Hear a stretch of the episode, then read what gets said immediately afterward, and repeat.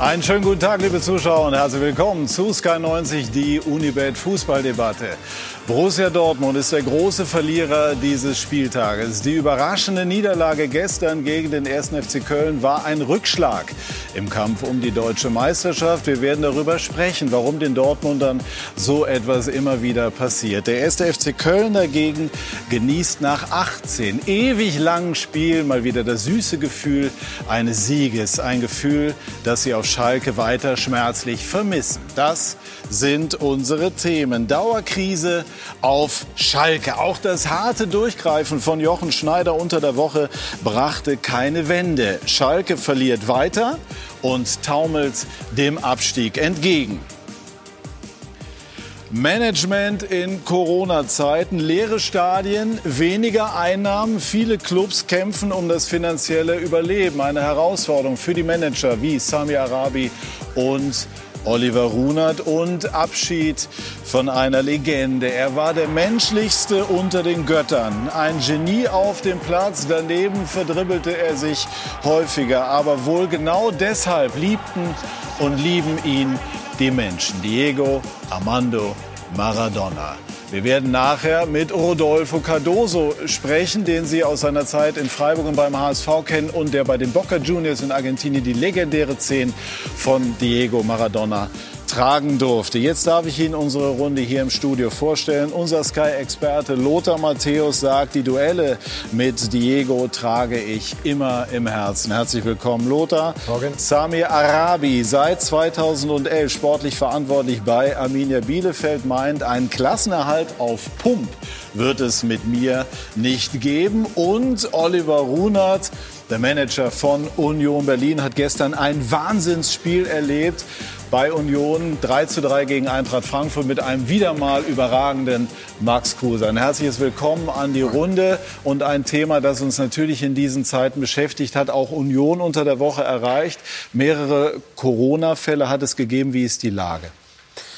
Ja, in der Tat äh, war es für uns schon einigermaßen überraschend, dass wir Anfang der Woche doch ähm, anhand des Monitorings der DFL ähm, plötzlich einen positiven Befund und ein paar unklare bekamen, haben dann daraufhin äh, natürlich sofort reagiert und äh, die Personen informiert und auch entsprechend natürlich in Isolation äh, begeben. Und anschließend ist dann halt festgestellt worden, dass alle vier positiv sind. Ähm, von daher ähm, ist das Konzept Gott sei Dank so gewesen, dass es frühzeitig gegriffen hat und scheinbar eben auch keine weiteren Auswirkungen hat. Alle weiteren Tests, die da durchgeführt worden sind, seitdem sind komplett negativ und äh, die vier Betroffenen sind in häuslicher Quarantäne logischerweise. Auch bei Ihnen alle Tests negativ. Sie haben es sogar hier bei uns im Studio noch mal testen lassen. Also das, äh, da sind wir ganz auf Nummer sicher gegangen. Wie ist denn das Prozedere in so einem Fall? Stand sogar das Spiel zwischendurch mal auf der Kippe? Natürlich. Das ist äh, dann natürlich auch äh, eine Sache, wo du ähm, gemeinsam mit dem Hygieneverantwortlichen, unseren Ärzten, eben äh, mit dem Gesundheitsamt konferierst und eben die weiteren Tests natürlich auch abwartest. Und der Vorteil ist, durch dieses Hygienekonzept und durch das klare Trennen der Personen, dass es eben glücklicherweise auch und die Vorkehrungen, die eben auch getroffen werden, ähm, verhindert werden konnte, dass andere Personen halt zunächst mal betroffen sind. Und deswegen ist es schon so, dass wenn weitere Fälle aufgetreten wären, mhm. auch das Spiel gestern ähm, sehr wahrscheinlich eben nicht stattgefunden hätte. Wie sehr beschäftigt Sie, Herr Arabi, im täglichen Ablauf die Corona-Situation? Ja, das ist, glaube ich, wie ähm, Olli Runert gerade richtig gesagt hat, für alle Vereine ähm, mittlerweile tägliches Brot. Äh, und ich kann immer noch sagen, die genaue Anzahl habe ich nicht im Kopf, ob wir mittlerweile 50 oder 60 Tests gemacht haben. Und es ist immer wieder an, an, an den Tagen, wo getestet wird, natürlich diese, dieses gewisse Unruhegefühl als Verantwortlicher. Der Christian Seifert hat es zu Recht gesagt, macht, machen Sie das als Verantwortliche zur Chefsache, weil wir alle wissen, was, was da dran hängt, dass, dass die Spiele eben stattfinden für, für uns Vereine. Und insofern ähm, versuchen wir extremst viele Vorkehrungen zu machen. Wir haben bisher toi toi toi ähm, das Glück gehabt, dass wir bisher ohne einen Fall ähm, letzte Saison und auch jetzt durchgekommen sind. Aber wie gesagt, es ist äh, ein ständiger, äh, ständiger Kampf, weil wir am Ende auch das müssen wir auch sagen, alle unsere Spieler, wir haben Familien, ich habe Kinder und man ist immer dieser Situation ausgesetzt. Die gehen in die Schule und da gibt es immer wieder Risikopotenzial, dass sich natürlich ein, ein, Mitarbeiter oder ein Spieler dann eben auch infizieren kann. Ja, wir wollen gleich über die Situation auf Schalke sprechen. Kurz aber äh, das, was gestern in Ihren Clubs los war. Arminia war so nah dran wie noch nie. Was fehlt noch, um dann wirklich auch mal zu punkten gegen so ein Team wie Leipzig? Ja, zumindest so nah dran äh, wie noch nie gegen, gegen die, gegen Spitz, so gegen die Spitzenteam, ja, abs absolut.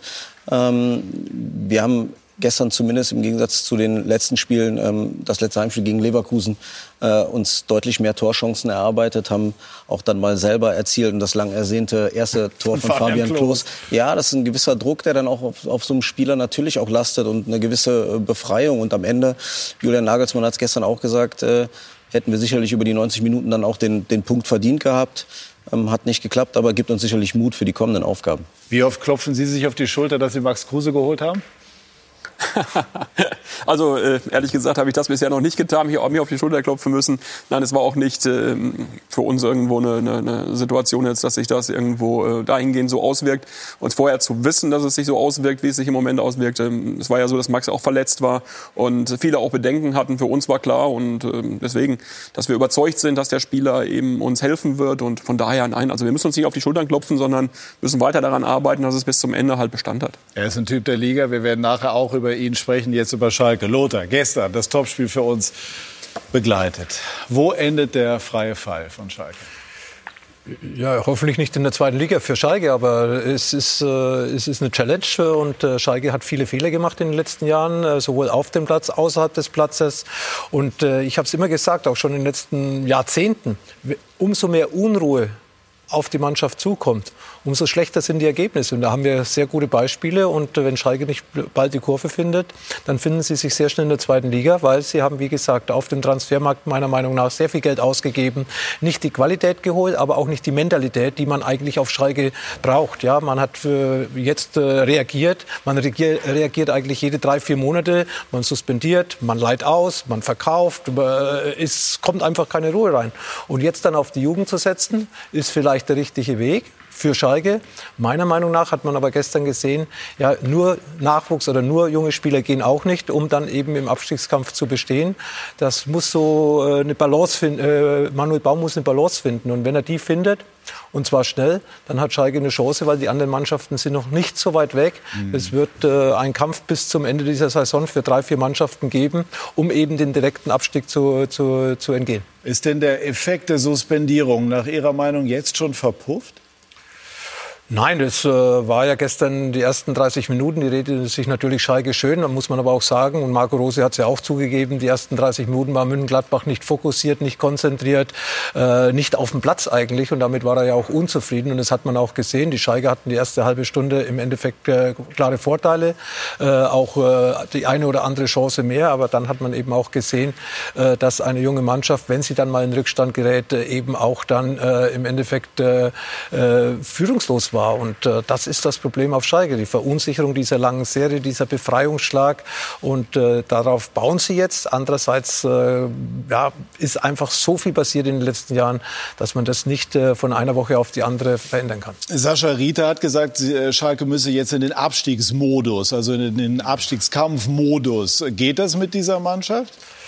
Ja, sie wollten zumindest wieder ihre eigenen Tugenden äh, zeigen, nämlich kämpfen, kämpfen, kämpfen. Die Mannschaft war anscheinend nicht eine Einheit und deswegen ist man äh, jetzt auf diesem Tabellenplatz äh, und das nicht unverdient, weil äh, sie haben keine Leistung gebracht, sie, äh, sie haben es einfach nicht hinbekommen, auch nicht durch Trainerwechsel, durch Spielerwechsel, durch Suspendierungen Ruhe reinzubringen beziehungsweise die Leistung abzurufen, dass sie die Punkte holen, die sie brauchen, um die Klasse zu erhalten. Und äh, wenn sie jetzt nicht, wie gesagt, schnellstmöglichst aus, mhm. dieser, aus, diesen, aus diesem Weg heraus rauskommen, dann äh, führt der Weg, äh, so schlimm es ist, für so einen Traditionsverein in die zweite Liga. Aber wie gesagt, die Fehler sind nicht nur in der Gegenwart gemacht worden, sondern auch in der Vergangenheit. Das ist ein gutes Stichwort, denn Oliver Runert war sechs Jahre Leiter der berühmten Knappenschmiede, ne, die großartige Spieler hervorgebracht hat, die im Grunde genommen überall im europäischen Spitzenfußball spielen, nur äh, in den wenigsten Fällen auf Schalke. Sie haben auch gesagt, es sind Fehler gemacht worden, als Sie sich verabschiedet haben. Merken wir die Auswirkungen dieser Fehler jetzt? Ja, ich glaube, das, was äh, Lothar Matthäus gerade sagt, ist im, im Grunde und im Kern äh, das, was eigentlich auch äh, richtig ist. Denn natürlich kannst du Jugendliche oder junge Spieler am besten dann einbauen, wenn du eine gewisse Stabilität hast, wenn, wenn du in eine Mannschaft gehst, die letzten Endes auch funktioniert. Ich sag mal, Abstiegskampf mit jungen Leuten, ähm, das ist dann schon schwierig und mit Sicherheit eben auch für eine Entwicklung von jungen Spielern wahrscheinlich für die erste Bundesliga im, fast kaum darstellbar. Aber, und, und, und ich sag mal, das muss man vielleicht auch nochmal betonen, ist, glaube ich, auch ganz wichtig. Ich meine, das ist ja auch gerade angeklungen. Es ist ja jetzt nicht so, dass Schalke hier irgendwo einen Rückstand hat, der nicht aufzuholen ist. Und die Mannschaft vom Potenzial her und von den Spielern, die dort sind. Ich glaube auch, dass es mit Sicherheit irgendwo ähm, zu analysieren ist, was da nicht passt und dass es eben auch Gründe gibt, warum es so ist, wie es im Moment ist. Trotzdem muss man sagen, wenn man das vergleicht mit den Mannschaften, die dort irgendwo um einen Klassenerhalt spielen müssen, von der Qualität, individuellen Qualität, ist dieser Kader immer noch gut genug. Nicht auf allen Positionen vielleicht so zusammengestellt, wie man ihn hätte zusammenstellen müssen, aber ähm, sicherlich immer noch gut genug. Sehen Sie Schalke als unmittelbare Konkurrenz im Kampf gegen den Abstieg, womit ich jetzt unterstelle, dass Arminia sich auch im Abstiegskampf sieht? Ja, wir sehen uns zumindest vom ersten Spieltag als Aufsteiger äh, im, im Abstiegskampf. Das wäre, glaube ich, äh, naiv, das äh, nicht zu glauben. Und ich bin da bei, bei Olli, der, der das meiner Meinung nach sehr treffend analysiert hat. Weil wir als Aufsteiger haben am Ende nur eine Chance, wenn es solche Fälle gibt wie Schalke 04, dass Mannschaften deutlich unter ihrem äh, Leistungsniveau performen, jetzt über einen sehr, sehr langen Zeitraum. Und man weiß natürlich, wir wissen es vom ersten Spieltag, was da für ein immenser Druck auch auf Schalke gerade lastet, auf dem ganzen Verein, mit den wirtschaftlichen Themen, die so einen Verein umtreiben. Ähm, uns ist das bewusst, bei uns ist das einkalkuliert. Wir wollen in der Liga bleiben, wir werden alles dafür tun, aber wir wissen, wie die wirtschaftliche Situation in der zweiten Liga aussieht. Und bei Schalke wird es ein, wird's ein extrem schwieriges Jahr, sollte es sie auch wirtschaftlich erwischen. Das ist, glaube ich, jetzt äh, äh vielen, vielen Leuten auch bewusst. Und da, da darf man nicht vergessen, was das dann auch noch mal auch für junge Spieler bedeutet die kriegen das auch mit über die Medien, was da aktuell natürlich auf Schalke los ist, äh, wenn mit der zusätzlichen Problematik, mit denen alle Vereine zu kämpfen haben, die Pandemiesituation, die fehlenden Einnahmen und wenn es dann in die zweite Liga geht, das ist, glaube ich, für so einen Verein mhm. ähm, extrem großer Druck. Warum war es damals äh, nicht oder warum ist es Schalke nicht geglückt, Spieler, die, die jetzt überall groß rausgekommen sind, Özil, Sané, die, die Liste kann man endlos fortsetzen, an Schalke zu binden? Wohl wissend, dass man das nicht mit jedem Einzelnen kann. Das ist bis zu einem gewissen Punkt, hat Schneider gestern auch in der Schalte gesagt, auch Teil des, des Geschäfts. Aber natürlich wäre es für Schalke schon super gewesen, drei, vier Säulen zu haben, die man dann entwickelt.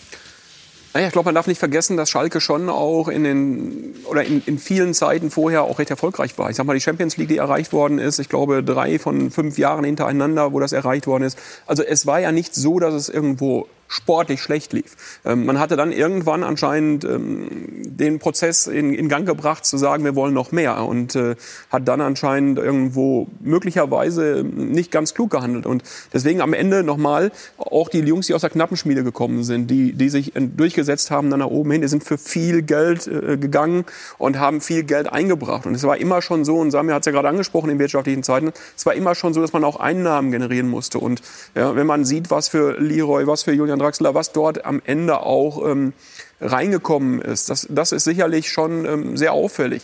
Es gibt leider auch Spieler, die so gegangen sind. Aber wenn man heute sieht, ich sag mal, das, was, was, was Sie gerade angesprochen haben, wie viele Jungs dort sind, dann sieht man, es ist immer noch der gleiche A-Jugendtrainer bei Norbert Elger. Es kommen immer noch Talente nach. Man muss halt nur die richtigen Momente auch abpassen, um sie halt durchzubringen. Und deswegen noch einmal, ich glaube, der Verkauf war alternativlos zu den Zeiten. Mhm. Deswegen war er auch nicht falsch. Trotzdem bleibt es am Ende so, dass das, was man zugeholt hat, einfach nicht so funktioniert hat, wie man sich es versprochen hat. Und man fragt sich dann, wo ist das ganze Geld geblieben?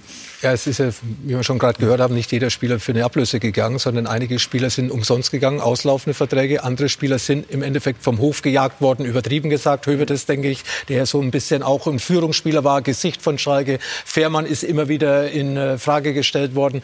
Es ist keiner mehr da. Äh, Kuducu, den ich eigentlich so als großes Talent auf Schalke sehe, kriegt keine Chance zu spielen. In wird der eine Mittelstürmer der nächste Mittelstürmer und noch einer vorgesetzt. Ja, sie müssen einfach wieder an ihre Stärken glauben, an das, was sie im Endeffekt gesät haben.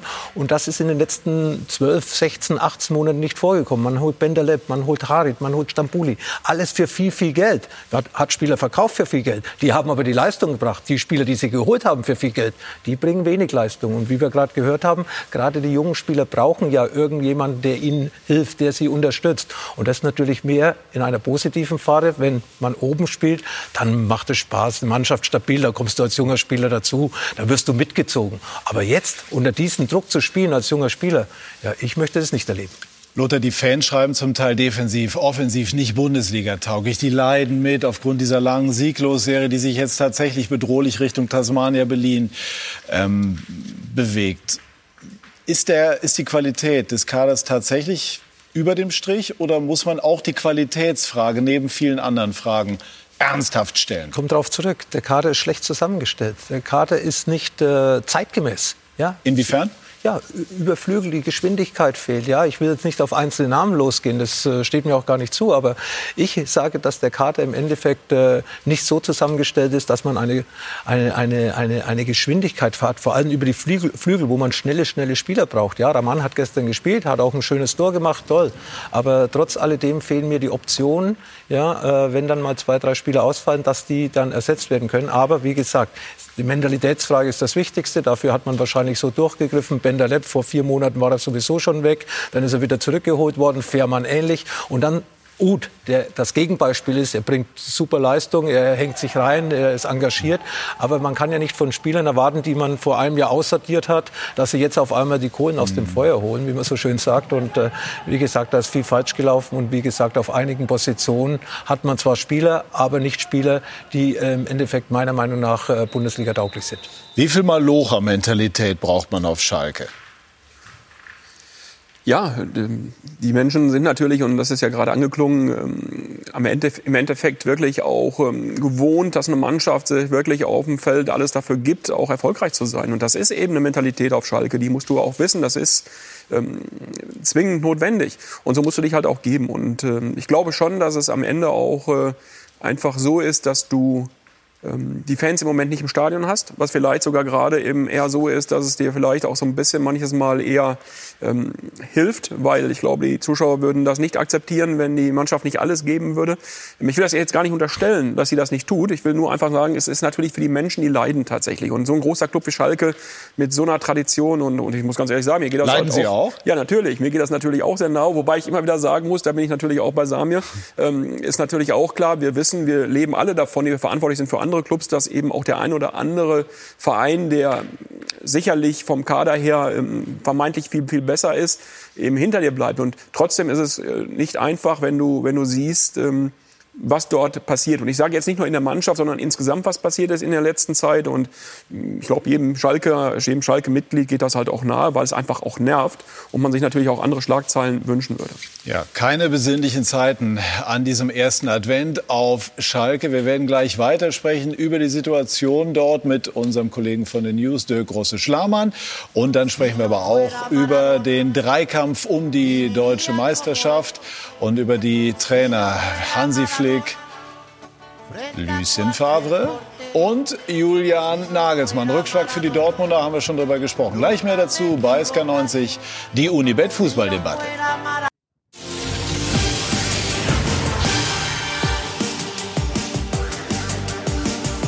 Wir sind zurück bei SK90, die Unibet Fußballdebatte und wollen uns zunächst weiter unterhalten über die Situation auf Schalke. Ich habe eine etwas gemeine Frage an Samir Arabi. Gibt es einen Spieler von Schalke, den Sie gerne hätten? Ja, mit Sicherheit. Da gibt es äh, mehr als einen. Ja? Und, äh, Wen denn? Lothar hat es eben äh, sehr gut gesagt. Also Marc Uth, finde ich, ist, ist auch ein Unterschiedsspieler. Das hat er auch letztes Jahr auch beim 1. FC Köln gezeigt, als er ausgeliehen war. Es gab auch den einen oder anderen, der da in der... Äh, vielleicht momentan vermeintlichen zweiten Reihe ist, den wir auch versucht haben im äh, Sommer auszuleihen, haben da aber leider ein Veto von Schalke ähm, bekommen. Also insofern äh, da ist sicherlich Qualität in dem Kader, die wir gerne hätten, ja. Jochen Schneider, wir haben das ja schon angesprochen, hat mit seinen Kollegen ziemlich hart durchgegriffen, sind Spieler suspendiert worden. Äh, man hat sich von Kaderplaner Reschke getrennt. Haben Sie mal so selber darüber nachgedacht, ähm, wie das bei Bielefeld gehandhabt wird oder anders formuliert? Sind Sie ganz froh, dass Sie nicht getrieben sind in Ihren Entscheidungen? Die dann auch von der Öffentlichkeit natürlich in gewisser Form auch, äh, wo auch ein Druck erzeugt wird. Ja, ich glaube, einem gewissen Druck unterliegen alle in, in diesem Geschäft. Aber natürlich kann man den Druck, der da auf Schalke ähm, auch, auch medial und über die Öffentlichkeit bei so einem großen Club ist, ähm, mit, mit Arminia Bielefeld nicht vergleichen. Das, das war anderes natürlich wir als Aufsteiger. Ähm, das haben wir zu Saisonbeginn gesagt, ist die Erwartungshaltung in dieser Liga zu bleiben. Ähm, aber nicht mit, mit, mit allem Risiko. So eine Erwartungshaltung von Schalke, die natürlich dann auch in dem einen oder anderen Jahr, ist gar nicht so lange her, dann mal Vizemeister wird, dann ist da natürlich ein ganz anderer Druck ähm, auf, auf, auf dem Kessel. Das ist wie wenn wir in der zweiten Liga im Abstiegskampf wären, trotzdem nicht vergleichbar mit der Größe des Clubs. Mhm. Also insofern äh, ist das sicherlich, was wir auch versuchen wollen auszunutzen, was wir zu Saisonbeginn gesagt haben. Genau diese Fälle müssen wir ausnutzen und wir müssen an unser Leistungsmaximum kommen, wenn eben Vereine deutlich unter, ihrem, äh, unter ihren Möglichkeiten bleiben. Sie haben eben, Herr Runert, einmal noch zu Schalke, natürlich nachher auch Union Berlin, aber ich nutze einfach Ihre Kompetenz. Gesagt in den vergangenen Wochen und Monaten mal vieles äh, falsch gelaufen, haben das auch äh, mit dem früheren Manager Heidel verbunden. Ist das derjenige, unter dem nach Ihrer Meinung tatsächlich dann die falsche Richtung eingeschlagen wurde? Nein, ich habe das nicht ausschließlich mit Christian Heidel verbunden, um Gottes Willen. Das maße ich mir gar nicht an. Das kann ich mir auch nicht anmaßen, das zu tun. Es ist, glaube ich, offenkundig, dass man sagt, es ist irgendwo ähm, seit einiger Zeit eben nicht mehr so, wie es vorher war. Und woran das liegt, müssen andere. Es ist auch nicht meine Aufgabe, das zu ergründen. Ähm, ich glaube, es ist, es ist letzten Endes Sache von Schalke 04, das intern zu klären und nicht meine Aufgabe. Nur, ich sage es jetzt noch mal aus meiner Sicht als, als ähm, Fan des Vereins auch. Und ich sag mal, als jemand, der, ich glaube, insgesamt 10, 11, 12 Jahre jetzt auch eine Schalker Vergangenheit hat ähm, im Club, ist es sicherlich so, dass man eben, ähm, und das ist ja das, was Lothar Matthäus richtig sagt, sich nicht mehr so richtig mit identifiziert mit dem, was dort passiert, mit dem, was auf dem Platz passiert. Und das jetzt zu schaffen, ist für die Kollegen dort oder für Jochen Schneider eben auch, der jetzt relativ neu dort ist, ähm, auch nicht einfach in dieser, in dieser Zeit. Das muss man mal ganz klar sagen. Und ich sag mal, ähm, das alles jetzt im Moment, was du entscheidest und was du machst, wird überall hinterfragt, hinterdebattiert. Und Sami hat es gerade gesagt, natürlich ist das auch ein Verein, der eine entsprechende ähm, Außenwirkung erzeugt und der unglaublich viele Mitglieder hat und unheimlich vielen Menschen was bedeutet. Und das ist nicht einfach jetzt im Moment. Wie groß ist die Fußballkompetenz in der Führungsetage auf Schalke? Also ich kenne Manuel Baum hier aus dem Studio. Er hatte immer bei Sky die Analysen gemacht, äh, auch wie er in Augsburg Trainer war. Also er, ist, äh, er hat die Kompetenz. Äh, Aber jetzt die Etage drüber. Ja, eben. Äh, das ist eben das, äh, wo ich ihn nicht einschätzen kann, weil ich habe nie unter Manuel Baum trainiert. Ich habe nie mit Jochen Schneider zusammengearbeitet. Ich habe aus Stuttgart sehr viel Positives von Jochen Schneider gehört, aber Schalke, Schalke und nicht Stuttgart. Ne? Und äh, äh wie es zurzeit aussieht, äh, glaube ich auch, dass man jetzt durchgreift. Aber das ist der letzte Strohhalm, weil äh, was anderes geht nicht. Man kann nicht alle rausschmeißen. Man hat Ibisevic verpflichtet. Drei Monate später schickt man ihn wieder nach Berlin zurück. Ja, war ein Schnäppchen, sagt man. Aber ich hatte andere Spieler auch. Ich hätte ihn gar nicht gebraucht, weil weil ich auf diesen Positionen eigentlich äh, ja, schon ordentlich oder gut besetzt war. Und gerade wenn man eben wirtschaftlich nicht in der Situation ist, dass man mit dem Geld rumschmeißt, dann muss man sich auch ein bisschen mehr Gedanken machen, wie es die beiden Herren gemacht haben, die heute in unserer Mitte sitzen. Ja? Und dass äh, der Aufstieg mit weniger Geld als andere Zweitligisten, die Situation Union Berlin, gehen wir ja gleich drauf ein. Also es ist für mich eine tolle Geschichte mit Leuten, die diese, diese, diese Erfolgsgeschichte mit ihren Vereinen geschrieben haben, ob Bielefeld oder Union Berlin, die hier sitzen. Und das macht mir Spaß, wenn ich sehe, man macht aus wenig sehr viel und macht aus viel sehr wenig. Das ist natürlich das, was Schalke hat. Und deswegen ist es schöner, über das zu sprechen, was wir hier später erfahren werden, als wenn man die ganze Zeit über Klar, Schalke redet über Schalke reden muss. Aber das andere ist auch äh, interessant. Der große Schlamann beispielsweise, den wir jetzt mit in unsere Runde dazu nehmen, hat im Moment sehr, sehr viel zu tun. Unser Kollege von Sky Sport News. Guten Morgen, Dirk. Grüße dich. Kann, kann, man sagen, es war die äh, turbulenteste Woche bisher deiner Karriere als Schalke-Reporter? Oh. ja, nee. Also als Schalke-Reporter nimmt man ja alles mit, aber ähm, es war auf jeden Fall viel. Mehr nicht, weil ich meine, war ja schon jetzt, also selbst für es ja schon außergewöhnlich, was passiert ist, ne? mit, mit Suspendierung, mit der Trennung von Reschke äh, und, und all diesen Dingen. Und der allgemeinen Situation. Äh, äh, es war aber zu erwarten, dass es passiert. Ja, aber äh, also im Endeffekt musste ja was passieren. Und ähm, ich finde, es ist halt einfach nur zu spät passiert. Also man hätte eigentlich diese Reißleine, um vielleicht auch so ein bisschen Effekt zu erzeugen ähm, bei der Mannschaft und auch einfach, um, um mal nach außen zu zeigen, so hallo, wir haben verstanden, in welcher Situation wir uns befinden. Ähm, da hätte einfach ein bisschen eher schon, schon das Ganze passieren müssen. Ähm, von daher haben wir es schon erwartet, dass es dann jetzt dann so gebündelt kam, kam dann vielleicht überraschend, aber wie gesagt, ähm, das ist halt Schalke und das hätte einfach eher passieren müssen. Gestern beim Topspiel bin ich nicht ganz schlau geworden aus den Aussagen der Spieler zu diesen Suspendierungen. Hast du den Eindruck, dass die Mannschaft das gut und richtig findet oder dass sie im Grunde hinter vorgehaltener Hand das Ganze eher als Aktionismus betrachtet? Ja, ich glaube, das kommt äh, darauf an, welchen Spieler man dann wirklich fragt. Also ich glaube schon, dass das äh, insgesamt etwas war, was der Mannschaft gut tut. Das ist ja auch nicht das erste Mal, dass äh, man zu diesen Maßnahmen greift. Damals, als Domenico Tedesco bei Schalke gegangen wurde ähm, und äh, dann Stevens und Büskens übernommen haben, da hat man ja genau das Gleiche gemacht. Da hat man auch äh, Spieler separiert, um einfach so ein bisschen die Kabine zu reparieren.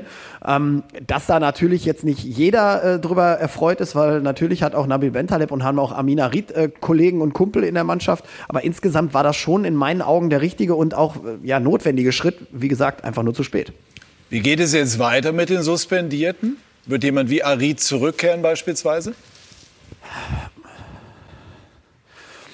Ähm, ja, ich glaube schon, dass man ihm eine Chance gibt, weil man einfach da auch ein bisschen gucken muss. Der hat natürlich auch einen Wert. Äh, natürlich hat er den auch durch seine Leistung ein bisschen äh, zerbröselt, aber insgesamt möchte man für diesen Spieler ja auch nochmal Geld bekommen. Ich glaube nicht, dass er eine lange Zukunft auf Schalke hat. Dafür ist er einfach, dafür ist das einfach jetzt auch zu weit auseinander. Und er ist auch nicht der Typ, mit dem Schalke Abstiegskampf oder so womöglich in die zweite Liga gehen kann. Äh, von daher wird man im Winter sicherlich mal schauen, ob man sich dann trennt, vorher ihn vielleicht noch ein, zwei Mal ins Schaufenster stellen. Bei Nabil Bentaleb, da ist, äh, glaube ich, nichts mehr zu kitten. Ähm, da habe ich allerdings auch gehört, dass es da seitens der, ähm, der Spielerseite eventuell noch ein, ein, ja, gerichtliche Geschichte noch nachzieht. Der will sich mit dieser Suspendierung nicht abfinden. Heißt genau was?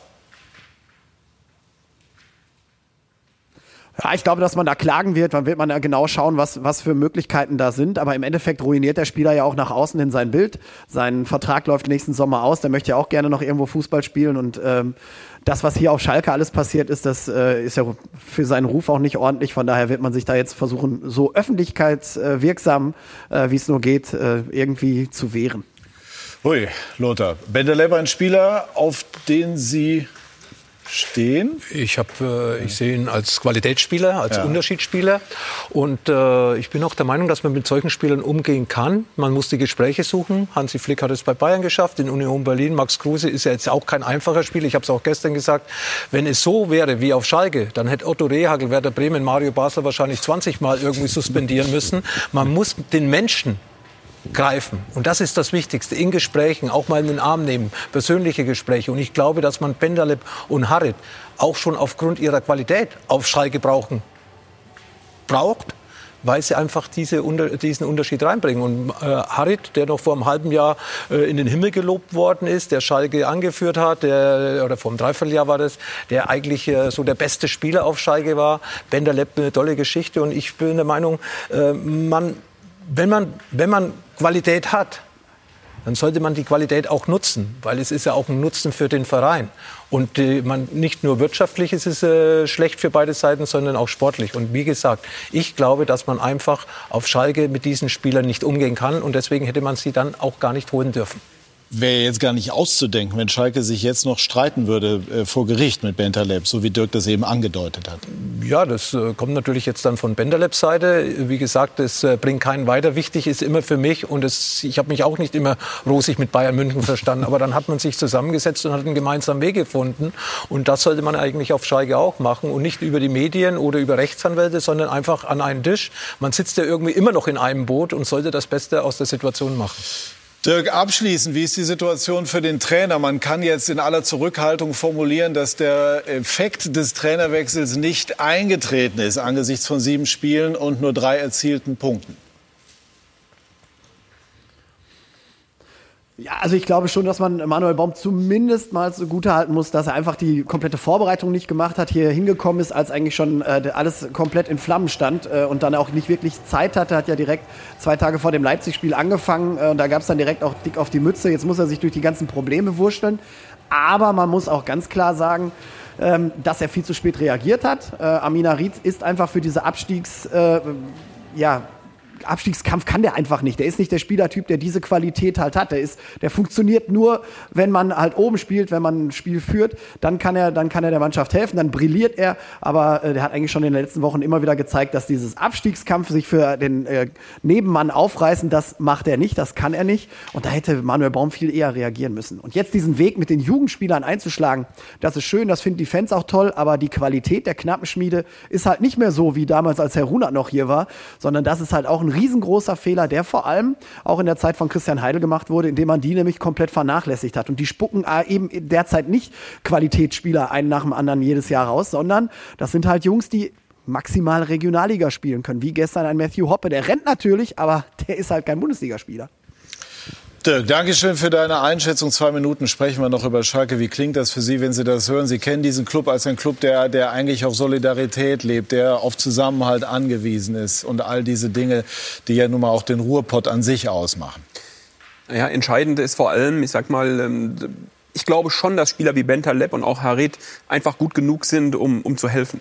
Ich glaube nur, das große Problem ist, und das ist entscheidend, die Kabine stimmt einfach nicht. Und wenn die Kabine nicht stimmt, dann kriegst du auch die Leistung nicht aufs Feld. Und ich sag mal, das ist ein Punkt, der ähm, sehr wahrscheinlich eben ähm, momentan auf Schalke so zu sein scheint, ähm, aus der Ferne betrachtet. Und dann kriegst du eben halt äh, Probleme und auch Aussagen der Spieler, wo du den Eindruck hast, es geht nicht alles in dieselbe Richtung. Und ansonsten. Wie kann man denn die Kabine dann stimmiger machen. Ja, das ist auch unter anderem eben die Aufgabe von handelnden Personen, das zu schaffen und auch eben ähm, herbeizuführen. Und ähm, ich glaube, das ist alternativlos. Du musst die Spieler äh, zu dir holen, du musst mit den Spielern reden, du musst eine gemeinsame Lösung finden. Und Spieler, die das vorher intern geregelt haben, sind nicht mehr da.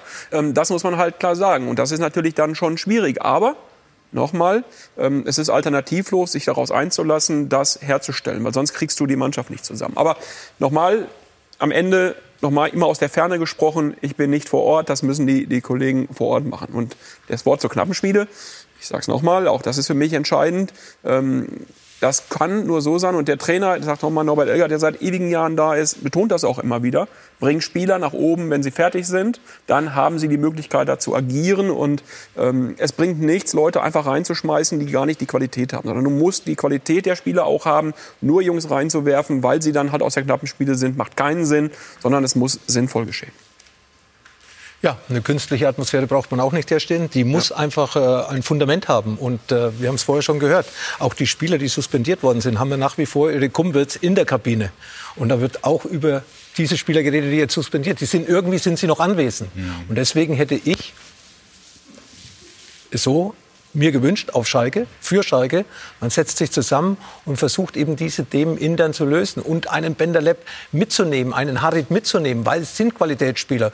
Und natürlich, vielleicht sind sie jetzt nicht diejenigen, die hinten reingrätschen, aber dafür haben sie acht andere, die hinten grätschen und die sollen vorne den Unterschied machen. Und den haben sie gemacht und die haben das Fußballspielen nicht verlernt, aber sie haben vielleicht auch nicht mehr die Freude am Fußball, so wie sie es im Endeffekt äh, von ihrer äh, Persönlichkeit her erlebt haben. Also die Freude ist auch äh, nicht mehr da, mhm. weil man vielleicht auch nicht die Unterstützung bekommen hat.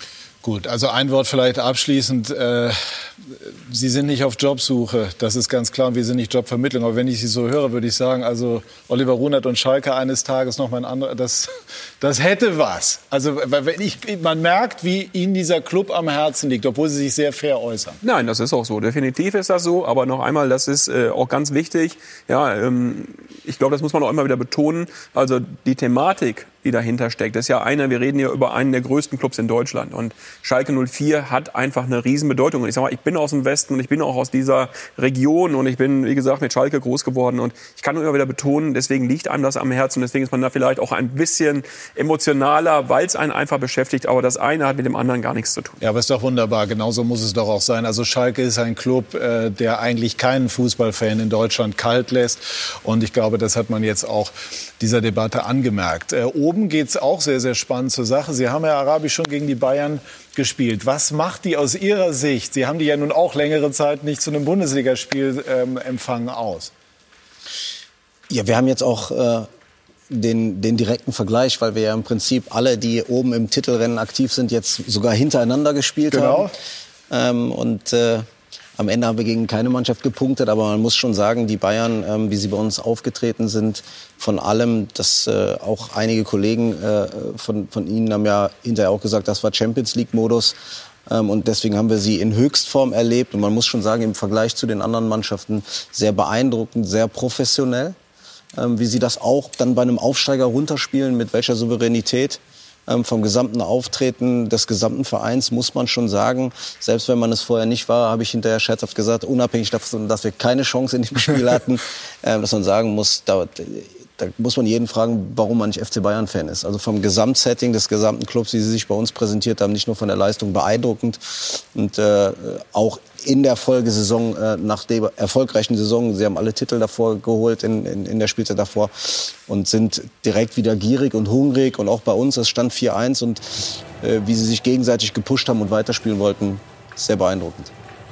Ja, ein hungriger Verein, der, der immer mehr will, trotz dass sie eigentlich alles geholt haben. Und das ist eben dieses äh, Mir san mir, diese Gier, wo auch äh, Thomas Müller immer wieder gesagt hat, sie sind gierig nach, den, äh, nach der neuen Meisterschaft. Sie wollen die Champions League verteidigen und sie sind einfach äh, Luther, einmal ganz kurz dazwischen. Sie waren ja selber da. Ich meine, dir wird ja nicht jetzt irgendwie ein Schreiben übergeben, da steht drauf Mir san mir und dann mach mal, sondern wie wird das immer wieder von Spielergeneration zur Spielergeneration weitergegeben? Ja, weil vor allem die jungen Spieler ja sehen, wie die, wie die Älteren, die Reiferen, die länger da sind, äh, im Endeffekt das vorleben. Und äh, die wollen das nachleben. Und man hat ja schon die nächste Generation gefunden. Ganz sicher, irgendwann Müller, ein Lewandowski, Neuer hören auf. Aber wenn ich schon wieder so, so ein Kimmich, so ein Knabri, das sind ja auch schon wieder, so, so Goretzka auch dazu schon gekommen. Eigentlich erst drei Jahre da, aber auch schon diesen Bayern-München-Gehen verinnerlicht.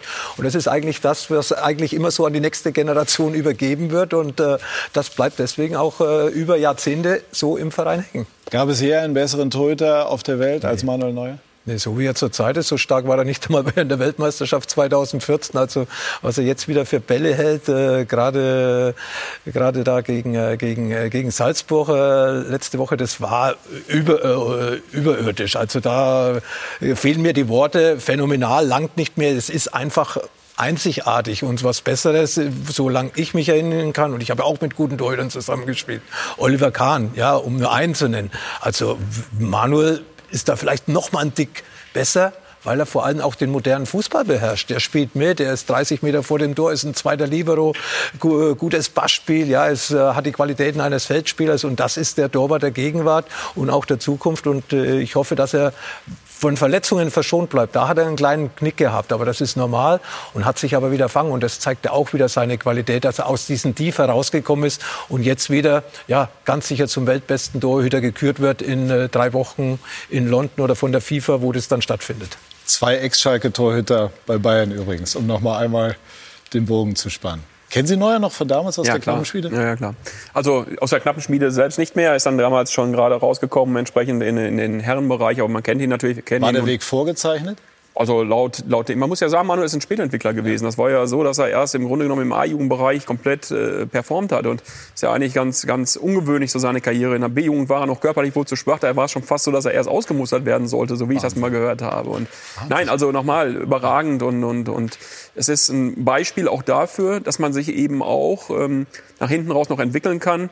Ja, Projekt Zukunft so ungefähr. Ich habe da gerade so um Gottes Willen, wollen wir jetzt nicht drüber sprechen, aber dieses neue Käsemodell des DFB, was da äh, gerade äh, überlegt wird, aber zeigt eben auch, dass solche Leute halt noch die Möglichkeit haben, sich zu entwickeln. Und Welches es, Modell meinen Sie? Äh, ja, der DFB überlegt ja gerade komplett auch äh, neu zu strukturieren und eine A-Jugend-Bundesliga und sowas abzuschaffen und äh, Amateure und, und Profiklubs da oder Lizenz, äh, Leistungszentren zu trennen. Also ich muss ganz ehrlich Davon halten sagen, Sie im-. Bitte? Davon halten Davon Sie halte nichts. ich gar nichts, weil das absoluter Quatsch ist. Aus meiner Sicht, gerade eine A-Jugend-Bundesliga abzuschaffen, ist für mich also ähm, im Sinne des Leistungssports völliger Blödsinn, ähm, weil es auch überhaupt keinen Sinn macht und weil äh, die Entwicklung der Jungs in dieser A-Jugend-Bundesliga auch nicht relevant dafür ist, dass äh, wir, uns die Top-Talente fehlen angeblich in den Bereichen. Aber Sondern? wie gesagt, ist ein langes Thema. Ja, da, da, da muss man an vielen Dingen ansetzen. Da muss man daran ansetzen, dass man einfach im Bereich es gibt auch gute Dinge, die sicherlich in diesem Projekt Zukunft drin sind. Auch gute Ideen. Aber Leistungsfußball in der A-Jugend-Bundesliga nicht mehr zu haben, den, den Trennung zwischen Amateursport, keinen Aufstieg mehr durchzulassen und zu sagen, Absteiger gibt es in der A-Jugend nicht mehr wegen der Talententwicklung. Also das ist ja völlig, völlig äh, ähm, für mich irrsinnig. Macht das eine oder andere natürlich einfacher, aber dann kann man noch mehr Lehrgänge machen, die nichts bringen, so ungefähr nach dem Motto, als irgendwo auch Leistungsfußball äh, zu fördern. Aber wie gesagt, da haben sicherlich äh, Experten sich auch in der Theorie wieder viel überlegt. Okay, das war äh, ließ tief blicken. Ich finde, Ja, es sind ja auch mehr Theoretiker beim DFB angestellt wie Praktiker. Also das ist schon mal eine klare Aussage. Da kann ich aber sofort unterschreiben. Ja, es ist so. Leider. Ich würde mir mehr ehemalige Wünsch, äh, Spieler wünschen oder die eben den Fußball auch so gelebt haben auf hohem Niveau, dass man dann eben ähm, gemeinsam auch wieder Entscheidungen trifft, die Sinn machen und nicht irgendwas, weil es irgendwo einen im Schlaf oder beim Glas Wein abends eingefallen ist. Das sind äh, dann häufig die falschen Entscheidungen. Wobei es eine persönliche Meinung ist, sage ich auch an dieser Stelle. Ja, das ist meine persönliche Meinung. Ich komme aus dem Jugendbereich, ja. komme auch aus dem Amateurbereich und aus dem Leistungszentrumsbereich. Und ich muss ganz ehrlich sagen, deswegen, ich sag mal, das bewerte ich, da sage ich wirklich, bin ich Experte in dem Bereich Jugendfußball und in diesen Bereichen mhm. Leistungszentren über die ganzen Jahre geworden. Und deswegen muss ich sagen, ist eine persönliche Anmerkung. Ja, und äh, die halte ich einfach für Aber eine persönliche genau, und sehr spannende Anmerkung von ja. jemandem, der den ja. Jugendfußball kennt, wie kaum ein anderer. Insofern ist das natürlich ja, sehr, sehr interessant. Leute mit einbeziehen in solchen Entscheidungen. Was kann man machen, was Passiert kann man verbessern, gemeinsam am Tisch? Man äh, fragt in den Leistungszentren schon ab und bespricht es mit dem einen oder anderen. Man sagt aber dann, und das ist das so, in den Leistungszentren sind ja viel zu viele, die einfach nur abnicken. Und ich weiß, dass es ganz viele gibt, die eigentlich nicht gefällt und die eigentlich dagegen sind. Aber wenn man sagt, die Leistungszentren können nicht mehr absteigen in Zukunft, dann sind die Leistungszentren natürlich auch nicht unglücklich, einige davon. Aber ein Wettbewerb in der A-Jugend-Bundesliga, der hinterher daraus irgendwo resultiert, dass fünf Leistungszentren dann irgendwo was ausspielen, also tut mir leid, das ist für mich nicht adäquat. Die Überlegungen insgesamt zu modernisieren im Kinder- und Jugendfußball, auch Tabellenwechsel, alles in Ordnung, überhaupt keine Frage, muss man auch mal andere Wege gehen. Aber die Wahrheit ist, dass man einen Verband geschaffen hat, der im Endeffekt so, ja, letzten Endes, äh, ähm, wenn ich jetzt Beamtenstatus sage, erlangt habe, dann beleidige ich eine Gruppe, die ich nicht will, aber die schon irgendwo nur noch so funktioniert, dass sie, dass sie, den Status der Unantastbarkeit haben. Genau. Mhm. Wer entscheidet sowas beim DFB? Ja, es gibt da so schon äh, Leute, die sich damit beschäftigen, dahingehend, die im Grunde genommen Jugendcheftrainer oder halt auch äh, dafür zuständig sind. Ich glaube auch, dass man Statistiken heranzieht, die man irgendwo dann ähm, daraus liest und ableiten will. Aber ich sage es ja gerade, man sagt dann in England, in Frankreich ist es aber auch so und so gewesen. Wir sind aber in Deutschland. Es ist eine andere Mentalität, ist eine andere Gruppe und wir müssen da anders herangehen. Und unsere IO-Bundesligen zum Beispiel sind für mich ähm, ein richtig gutes Modell, weil wir eben auch, und ich sage das nochmal, nicht das Modell hatten, ja, ein Leroy Sané, ein ein Manuel Neuer. Es gibt ganz viele Spieler, die haben diese U-Mannschaften nie durchlaufen. Die sind erst am Ende dazugekommen. Die sind dann noch mal aufgefallen. Bei uns ist es so, wer in der U15-Nationalmannschaft spielt, spielt in der U19 immer noch. Das heißt, die müssen mal rausgehen, die müssen mal gucken. Die müssen vor Ort sein, sich die Spiele anschauen und nicht nur ihre Lehrgänge durchführen. Das ist doch das größte Problem, was wir haben. Und äh, da muss ich sagen, sind wir einfach in einem Bereich, wo wir dringend anfangen müssen, uns mal dahingehend Gedanken zu machen. Sehr spannend. Und trotzdem will ich einmal noch den Praktiker Lothar Matthäus hören zu dem Thema, was wir uns ursprünglich jetzt vorgenommen hatten, Titelkampf. Kurz und knapp. Wir haben ja schon die Nachspielzeit. Warum schafft es Borussia Dortmund nicht, Spiele wie gegen den ersten FC Köln, bei allem Respekt vor den Kölnern, die unbedingt gewinnen mussten und auch eine sehr gute Leistung geboten haben, äh, einzufahren? Ja, von der Qualität her müssten die eigentlich Köln wegschießen gestern. Vor allem hatten sie ja einen Lauf, haben ja stabil gespielt, auch trotz der Niederlage gegen Bayern München, wo sie ja ein sehr gutes Spiel gemacht haben, war ein ausgeglichenes Spiel. Champions League äh, haben sie ihre Spiele gewonnen nach der Auftaktniederlage gegen Lazio. Also sie, sie, haben performt. Mit Haaland haben sie natürlich da vorne auch jemanden drin gehabt oder haben einen drin, der Tore macht.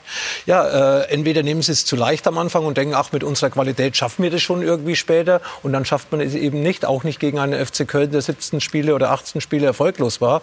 Also sie haben sie am Anfang meiner Meinung nach unterschätzt, hatten auch in der ersten Halbzeit eigentlich gar keine Chance, also nichts Großes zumindest, und waren dann, auf, äh, dann auch unaufmerksam bei diesen beiden Eckbällen, die, die, Kölner, die, die den Kölner Toren vorausgegangen sind. Kurz und knapp der Eindruck zu Leipzig, Herr Arabi? Mannschaft, die ganz oben rein kann? Ja, die sicherlich ganz oben äh, reinkommt. Und äh, ich lasse mich jetzt auch nicht äh, davon blenden, dass wir gestern ein gutes Spiel gemacht haben und da am, am Ausgleich waren. Aber ich, ich sehe dann trotzdem äh, ähm, nochmal einen Unterschied zum FC Bayern. Trotzdem haben sie sich weiterentwickelt. Der Kader ist breiter geworden von Leipzig als in der letzten Jahr, sodass sie auf die höhere Belastung sicherlich noch besser reagieren können.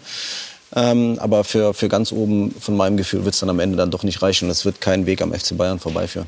Wir werden gleich darüber sprechen, wie es äh, sich managt und wie sich die Corona-Krise managen lässt. Sind sehr, sehr schwere Zeiten. Kreative Ideen sind gefragt. Eine davon war, Max Kruse zu verpflichten. Und ganz offensichtlich hat sich das bis hierher für Union Berlin und auch für Max Kruse selber als sehr gute Idee herausgestellt. Gleich mehr dazu bei SK90, die Unibet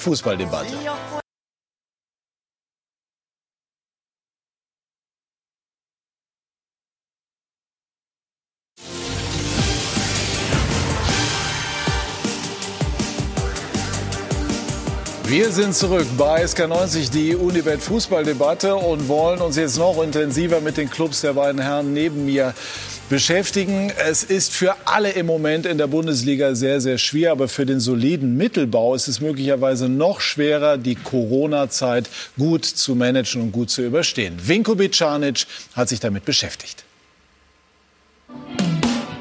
In der Bundesliga bestehen kann man machen wie Union dem vorhandenen Kader gezielt Erfahrung zuführen oder wie Arminia.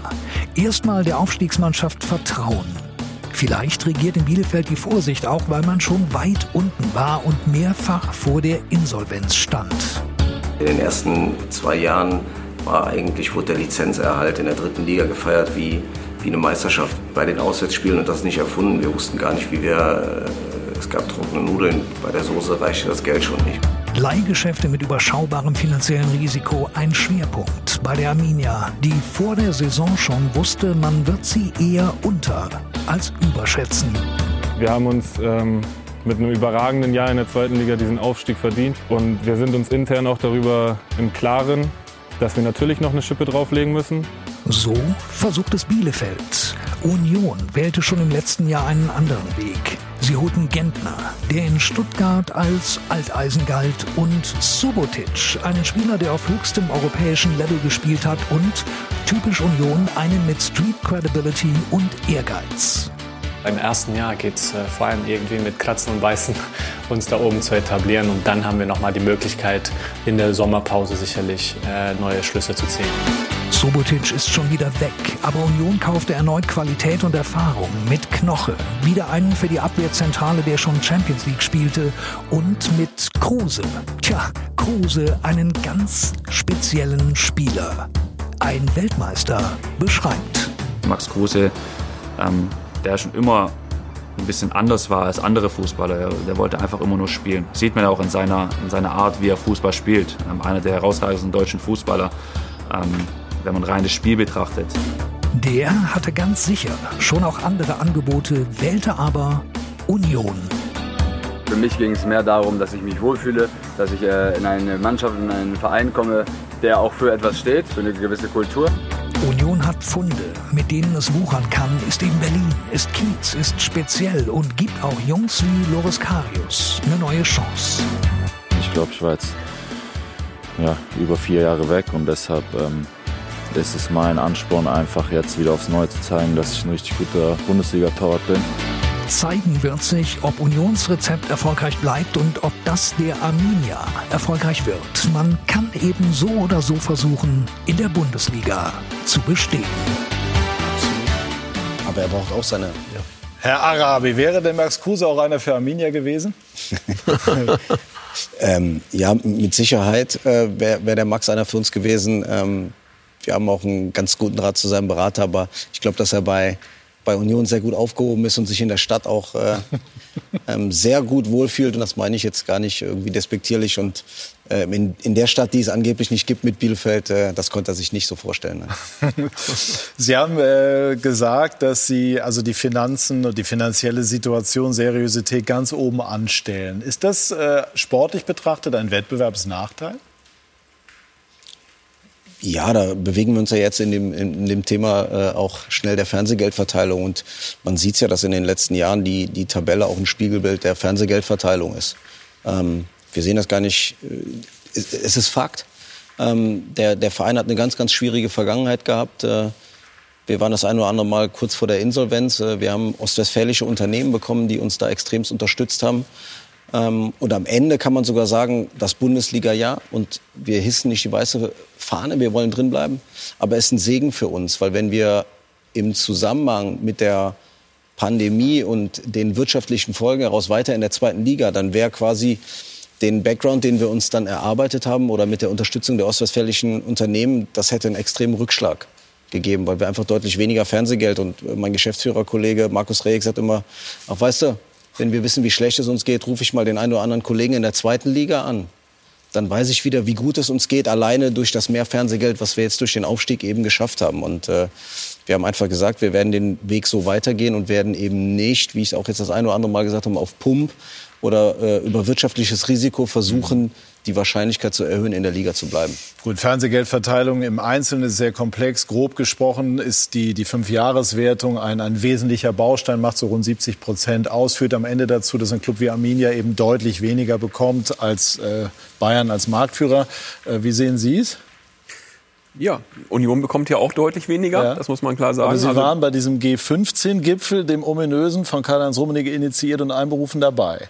Wir waren nicht bei den Vereinen, die vorher dieses Schreiben mitgezeichnet hatten. Das ist korrekt. Und von daher ist es ja, glaube ich, wenn ich das richtig weiß, äh, so gewesen, dass diese Clubs entsprechend dann auch nochmal zusammengekommen sind. Ähm, richtig ist aber nochmal, dass Arminia und Union, um da nochmal drauf einzugehen, ich sag mal, in der Fernsehtabelle halt deutlich, deutlich abgeschlagen sind. Das muss man halt klar sagen. Bis zum Drittletzten, dann ist es schon ein Riesensprung. Ich glaube, Stuttgart ist äh, Drittletzter und da sind es schon äh, einige Millionen, die dazwischen liegen. Und deswegen ist das, was Samir sagt, kann ich nur unterschreiben. Ja, auch bei uns war es so, dass wir eigentlich geplant hatten, in dieser Saison mehr ausgeben zu können als im letzten Jahr weil wir uns das gehalten haben und die Möglichkeit gedacht hatten zu bekommen. Am Ende ist es dann gesagt worden, nein, geht nicht. Wir müssen genau maximal bei dem bleiben, was wir im letzten Jahr hatten. Das ist eben Corona-bedingt nicht anders möglich gewesen, weil ich glaube, das, was Samir anspricht, ist beim 1. FC Union Berlin das Gleiche. Die handelnden Personen und gerade auch unser Präsident äh, Dirk Zingler ähm, achten sehr genau darauf, dass wir eben nicht in Schieflage geraten und dass wir trotz dieser Pandemie und der logischerweise ja, ohnehin schon Verluste, die dabei rumkommen, eben auch als Club überleben. Auf der anderen Seite kann man natürlich argumentieren, dass eine Bundesliga ohne die Zugpferde wie Bayern, wie Dortmund natürlich auch deutlich weniger attraktiv wäre und es durchaus auch eine Berechtigung hat, dass solche Vereine letztlich aufgrund des Leistungsprinzips, so ist deren Argumentation, daran partizipieren. Lothar, wie schätzen Sie es ein? Ja, natürlich ist, geht die Schere auseinander. Das ist völlig normal. Äh, Sie, die Vereine, die jetzt die ganze Zeit stabil in der Bundesliga spielen, haben natürlich höhere Einnahmen, können mehr ausgeben, aber man muss es auch sinnvoll ausgeben. Man sieht ja, einige Vereine bekommen viel und machen wenig daraus und einige Vereine bekommen weniger und machen viel daraus. Das habe ich vorher schon gesagt. Wichtig ist, wie man auch das Geld dann anlegt. Ich kann auch nicht unbedingt sagen, ach, ich kaufe mir heute das und äh, erwarte einen hohen Gewinn, sondern es muss eben die richtige Position sein, es muss der richtige Spieler sein, äh, es muss äh, in den Nachwuchs investiert werden, da haben wir auch vorher schon drüber gesprochen. Und da muss man sich halt andere Wege suchen. Und ich glaube, dass man das in Bielefeld und in Berlin sehr gut macht. Wie nah ist die Bundesliga oder sind einige Bundesligisten am Abgrund? Also wenn man Äußerungen von Funktionären liest und hört, klingt häufig durch. Also wenn die Rückserie unter ähnlichen Bedingungen verläuft wie jetzt, dann wird es für viele knapp. Wie ist es bei Arminia beispielsweise? Bei uns ist es definitiv nicht knapp. Es wird auch nicht knapp und äh, wir haben auch die ganze Rückrunde ohne Zuschauer kalkuliert. Also das ist genau das, was ich eben meinte. Wir haben aus der Vergangenheit gelernt. Ähm, wir haben, als, äh, als der Lockdown kam, gab es äh, die, dieses Bashing und dieses Unverständnis, äh, wie, wie die Fußballvereine teilweise agieren. Wobei man trotzdem sagen muss, wenn so ein äh, großer Block kurzfristig dann, dann wegbricht, ähm, dann ist das sicherlich keine Normalsituation. Aber wir haben unsere, unser gesamtes Handeln jetzt darauf auch ausgerichtet, dass wir eben nicht nochmal erleben in eine Notsituation. Und natürlich könnten wir oder würden wir gerne den einen oder anderen Spieler ähm, noch dazu nehmen, haben das aber ähm, bewusst nicht gemacht und werden das auch bewusst nicht machen, weil wir eben sagen, die Situation ist so, wie sie ist. Und am Ende äh, haben wir auch eine Verantwortung äh, gegenüber auch den Unternehmen, die uns in einer schwierigen Situation geholfen haben und werden nicht für ein oder zwei Millionen Euro ins Risiko gehen und damit die Wahrscheinlichkeit auf den Klassenhalt erhöhen. Dennoch ist es natürlich schon so, und das ist, äh, glaube ich, nicht wegzudiskutieren, dass jeder Spieltag und gerade auch wenn noch mal eine komplette Rückrunde dazu käme, wo ohne Zuschauer gespielt wird, es einfach unglaublich schwierig macht. Und ich sage mal, es geht ja nicht nur darum, dass die Zuschauer nicht im Stadion sind, das ist das eine, was eben schon katastrophal genug ist, aber es geht ja auch um die ganz normalen Dinge wie Merchandising, ja, wie Verkauf im Stadion, ähm, wie die, wie die, ja, ich sag mal auch Beschäftigten, die alle in Kurzarbeit sind, die nicht dort sind. Also es ist schon ein großes, ein großer Wirtschaftsfaktor, der irgendwann eben auch, so wie in jeder anderen Branche auch, logischerweise, wenn er nicht äh, die Leute vor Ort hat, wenn er nicht verkaufen kann, Probleme bekommen wird. Ja, Sie haben ja auch verschiedene Vorschläge gemacht, ähm, zu den Zeiten, als Publikum eher noch möglich schien als im Moment. Sind Sie da jetzt auch aktiv? Naja, zunächst muss ich erstmal sagen, und das finde ich ganz wichtig, dass eine der Erkenntnisse war, und äh, das hat ja auch, Gott sei Dank, haben das die Studien ergeben, auch die das Gesundheitsamt veröffentlicht hat, dass die Spiele mit Zuschauer, die durchgeführt wurden, nicht einmal ein Pandemietreiber waren. Das heißt, ähm, dass äh, bei uns in Berlin stattgefunden ist, sowohl bei Hertha als auch bei uns, die Spiele mit Zuschauern, Gott sei Dank, ähm, das nicht waren, weil man halt schon auch wirklich ein richtig gutes Hygienekonzept gefahren ist. Und ich glaube, ganz wichtig wird sein, es gibt heute diese Antigen-Schnelltests, es gibt diese Dinge, die Überlegungen, das zu ermöglichen, finde ich einfach sehr sinnvoll und sehr wichtig, wenn es am Ende mal irgendwann so kommen wird, dass das notwendig ist. Weil ich glaube, am Ende ähm, in jeder Branche, in jeder Branche wird es so sein, dass es in der Kultur, in der Gastronomie, ja, ähm, irgendwann die Überlegung geben muss, und zwar nicht nur irgendwann, sondern in absehbarer Zeit, wie kann ich es gestalten, auch in Corona-Zeiten. Und wenn jetzt, worauf wir alle hoffen, die Pandemie dann vorüber sein sollte, durch Impfungen, durch den äh, kommenden ja, Sommer dann irgendwann oder den, den, den Frühling, ähm, dann mag das so sein. Anderer, andererseits sollte das nicht so sein, werden wir uns Modelle überlegen müssen, weil sonst wird es, glaube ich, für alle schwierig. Ich weiß nicht, wie es bei euch ist, Samir, wie lange das bei euch so lange gehen kann. Bei uns wird es irgendwann sicherlich wie bei anderen Bundesligisten schwierig. Ja, es ging jetzt erstmal darum, die, die Saison ist bei uns durchfinanziert. Wir gehen jetzt von einem Worst-Case-Szenario aus, dass wir eben ohne Zuschauer spielen. Aber die Folgenfaktoren, wie du gerade gesagt hast, wir merken ja auch eine Entfremdung. Ja. Wir haben teilweise Spieler, unsere, unsere Fans. Wir hatten es einmal, im Übrigen das einzige Spiel, was wir dann auch zu Hause gewonnen haben gegen den ersten mit Zuschauern. Aber die Zuschauer entfremden sich. Wir haben extreme Rückgänge auch im Merchandising. Also wir setzen gerade als Bundesligist weniger um als im, im, im Zweitligajahr. Und das, das ist natürlich die Situation, mit der wir uns auseinandersetzen müssen. Zudem kommt bei uns neben den wirtschaftlichen Folgen auch natürlich nochmal der sportliche Aspekt. Ihr habt es letztes Jahr sehr gut gemacht, dass man eben die Großen mit einem ausverkauften Aus in einer Pokalspielmentalität. Ihr habt ja. Dortmund geschlagen, ihr habt Gladbach geschlagen. Und das ist für uns natürlich extremst schwierig, dass, dass das Stadion momentan leer ist und uns natürlich dann äh, als Aufsteiger diese Euphorie geht, geht verloren. Diese Anfangseuphorie, die dich erstmal Diese trägt, Unterstützung, no? die man dann eben mal braucht, mhm. auch ähm, in, in, in schwierigen Phasen ja. in diesem Spiel. Und insofern ähm, sind das sicherlich Sachen, wo wir uns gemeinsam Modelle, und da stimme ich dem Olli äh, zu, dass, glaube ich, die Konzepte, die die DFL zum einen gemeinsam mit den Vereinen zum Restart ähm, an den mhm. Start gebracht hat, waren sehr gut. Und auch die einzelnen Hygienekonzepte, die sich die Vereine letztendlich überlegt haben, die haben sehr gut funktioniert. Und ähm, langfristig sicherlich werden alle Schwierigkeiten haben. Bei uns kann ich nur dafür sagen, dass wir es kurzfristig die Saison definitiv dann äh, ohne Probleme wirtschaft, wirtschaftlich überstehen werden. Ja, aber dieses Stichwort der Entfremdung ist ja auch, äh, ich schaue mich jetzt äh, zu sagen, interessant, aber es ist halt einfach ein Thema. Es ist etwas, was einen sehr sorgenvoll stimmen muss. Wie nehmen Sie das wahr? Auch welche Rückmeldungen gibt es von den Fans? Ja, wenn man so Spiele wie gestern dann halt erlebt und, und, und, und äh, dann im leeren Stadion sitzt, ich sag mal, das ist eigentlich so ein Highlight für die Menschen. Und wenn man das mitbekommt, ich krieg's wieder gespiegelt über unsere Medienabteilung auch, wie es dann bei ja, in den sozialen Medien abgeht, wie die Leute teilweise bedauern, die sagen, das ist die beste Union-Mannschaft, die wir je hatten und wir können nicht im Stadion dabei sein. Und ich habe, äh, ich sehe gerade hier auch Max und, und auch Robin Knoche und wie die Jungs alle heißen, ja, gesagt, wenn das Ding hier voll ist, die, die freuen sich ja auch selbst darauf, wie kleine Kinder, dass das Ding dann irgendwann mal voll ist und sich da feiern lassen zu können. Und ähm, es ist ein ganz, ganz großer Punkt. Du kannst die Kinder, die letztes Jahr, ich sag mal, was Sami anspricht, ja, da haben 13, 14-jährige Balljungs, die haben geweint bei dem 3-1 gegen Dortmund. Das sind ja emotionale Momente für den Fußball, um ihn populär zu halten. Und das kannst du am Bildschirm ausschließlich nicht immer widerspiegeln, wenn du mhm. keinen Menschen da hast. Ja, es gibt im Moment keine andere Möglichkeit. Wir machen alle das, was möglich ja. ist, aber die anderen, äh, aber wir vermissen die. Lothar hat selber diese große Bühne erlebt, ja. 20 Jahre lang. Wie wäre das, äh, all das ohne Zuschauer? Ja, deswegen hoffen wir, dass wir bald eine Lösung finden. Und ich äh, erinnere mich gestern an das Spiel, also bei Max Kruse seinem, äh, bei seinem zweiten Tor zum 3 zu 3, wäre ich gerne im Stadion gewesen, weil das war ein Weltklasse-Tor, das da Max aus dem Fuß gezaubert hat mit dem leichten Außenspann da in, in den Winkel.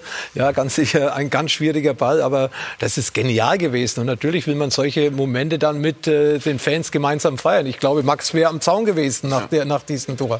Und äh, das sind Dinge, die wir natürlich erleben wollten. Auch wir hier, Klar. Studio, alles wunderbar, Fußball zu gucken, wunderbar. Aber natürlich ersetzt es kein Live-Spiel. Das muss man ganz ehrlich sagen. Ich bin lieber am Samstagabend mal in der alten Försterei auf der Alm in Bielefeld, als, äh, als hier immer wieder im Studio, weil mir tut immer noch die Atmosphäre, die, die ja ich selbst als Spieler erlebt habe, die vermisse ich. Deswegen, wie gesagt, dieses Topspielstudio dabei zu sein, Leute zu treffen, mitzufiebern, die Fans äh, zu sehen, emotional, das ist was ganz Tolles und äh, ich vermisse das genauso. Jetzt bin ich einmal gemein. Ich habe ja. äh, unter der Woche im Hotel nach dem Champions League-Spiel ähm, noch geschaut. Euer Spiel 20 Minuten auf dem Betze. 0-4. Betze in den 04. 90er, nein, auf dem Betze 0 zu 4 verloren mit den Bayern. Das lief auch bei Sky so, ja. und damals auch unter Franz Beckenbauer. Und äh, ich bin hängen geblieben, weil ich auch den alten Betzenberg mit den Zuschauern und so weiter. Und ich war damals auch bei dem Spiel und dann habe ich es jetzt noch mal Ach so, gesehen. ja. Aber das musstest du mir heute Morgen am Sonntag genau, war Mittag, eines der wenigen Spiele, mitgeben. dass Lothar Matthäus 0 zu 4 verloren hat. Ja, Ja. äh, in Bielefeld habe ich mal noch höher verloren mit München-Gladbach. Ehrlich, wie hoch? Ja, fünfmal. Ui, Das war die höchste die Bundesliga-Niederlage Lothar überhaupt. Matthäus erlebt hat. Wie oft Ja. müssen Sie bei Max Kruse die Augen und Ohren und alles zudrücken? Warum? Naja, weil er ja so ein Typ ist, der immer mal so die ein oder andere witzige Aktion hat. Das zeichnet ihn ja auch aus. Nee, also das äh, kann ich überhaupt, muss ich ganz ehrlich sagen. Also wir haben, wir haben einmal eine Thematik gehabt, äh, wo wir der Mannschaft insgesamt noch mal zu den Corona-Regeln irgendwas sagen mussten und gesagt haben. Und ansonsten muss ich noch mal deutlich sagen, also Max ist total professionell, wenn er da ist und, und, und äh, verhält sich wie der andere Spieler auch. Und ich sage es noch mal, dass auch ganz entscheidend ist, auch in der Kabine. Ja, der arbeitet mit unseren jungen Spielern, der nimmt die anderen dazu. Also es ist ein, ich muss ganz ehrlich sagen, wir haben, wir haben bis heute nicht einmal auch nur eine Minute bereut, dass er dazugekommen ist. Und ich kann auch null sagen, dass er kompliziert ist. Ja, er ist ein Typ. Er ist ein Typ und da sage ich auch noch mal ähm, auch an Urs Fischer und seine Trainergilde da und bei uns entsprechend ein Kompliment. Du musst die Jungs halt nehmen, wie sie sind, und die musst du mit einbinden. Und das macht unser Trainer, muss ich sagen, klasse. Wie bindet man denn Max Kruse in das Gesamtkunstwerk Union ein? Die Individualität, die er ja im allerbesten Sinne ausstrahlt. Wir haben uns im Vorfeld besprochen und wir haben natürlich auch, als wir gesehen haben, ähm, erstmal haben unsere Leute mich ein bisschen vielleicht auch intern so ein bisschen gedacht, jetzt ist der Rune halt völlig verrückt geworden, als wir über Max gesprochen haben. Aber ähm, es ging dann eigentlich recht schnell, dass auch unser Presi gesagt hat, ähm, du, ja, wenn du meinst, dann versuch das und dann machen wir das. Und er hat sich dann auch super zum Beispiel mit reingehangen in die, in die ganze War Angelegenheit. Kruse erstaunt, als Sie Kontakt aufgenommen Und haben? äh, ich glaube, vielleicht schon war er ein bisschen überrascht am Anfang. Das mag so sein. Aber mehr als Nein sagen kann man ja nicht am Ende. Und Ja. das ist immer halt so der Punkt dabei, dass du es halt versuchen musst. Und äh, die Idee dahinter, und das hat Sami ja auch eben äh, schon mal anklingen lassen, ist mit dem Standort Berlin sicherlich auch nicht Mhm. der schlechteste. Und äh, das kommt hinzu. Ja? Aber nichtsdestotrotz nochmal, also nein, wir haben das nicht eine Sekunde bis heute bereut. Auch der gesamte Verein, glaube ich nicht. Wird Ihr Trainer äh, langsam aber sicher interessant für andere Vereine? Wir haben heute über Schalke schon gesprochen. Wissen Sie, das ist ja so eine Sache. Der Trainer ist ähm, für mich, ja, wir haben ihn ja damals geholt, weil wir einfach eine Idee hatten und weil man geschaut hat, wie hat er in seinen Mannschaften bis dahin schon gearbeitet. Und du musst ja beim Trainer eine Idee entwickeln. Und wenn du so einen aufgeregten Verein hattest in der Vergangenheit, wie es Union zu dem Zeitpunkt halt oft gewesen ist, habe ich mir gedacht, ein Trainer, der jetzt mal komplett vom anderen Ansatz her kommt und es ist ja ähnlich wie Uwe Neuhaus, der lange, lange auch bei Union gearbeitet hat, eben ruhiger, sachlicher Trainer, der ähm, für sich analysiert und das macht er halt wirklich sehr gut mit seinem Team und er tut uns gut und natürlich ist das auch ein Trainer. Er war in Basel, er hat in der Champions League auch schon gearbeitet, der auch andere Sachen könnte. Ja, aber er ist eben nicht der Lautsprecher, er geht nicht vorweg, er muss das nicht, er arbeitet intern und ähm, ich bin sehr sicher, dass Union und äh, Urs Fischer gut zusammenpassen und auch noch weiter zusammenpassen werden.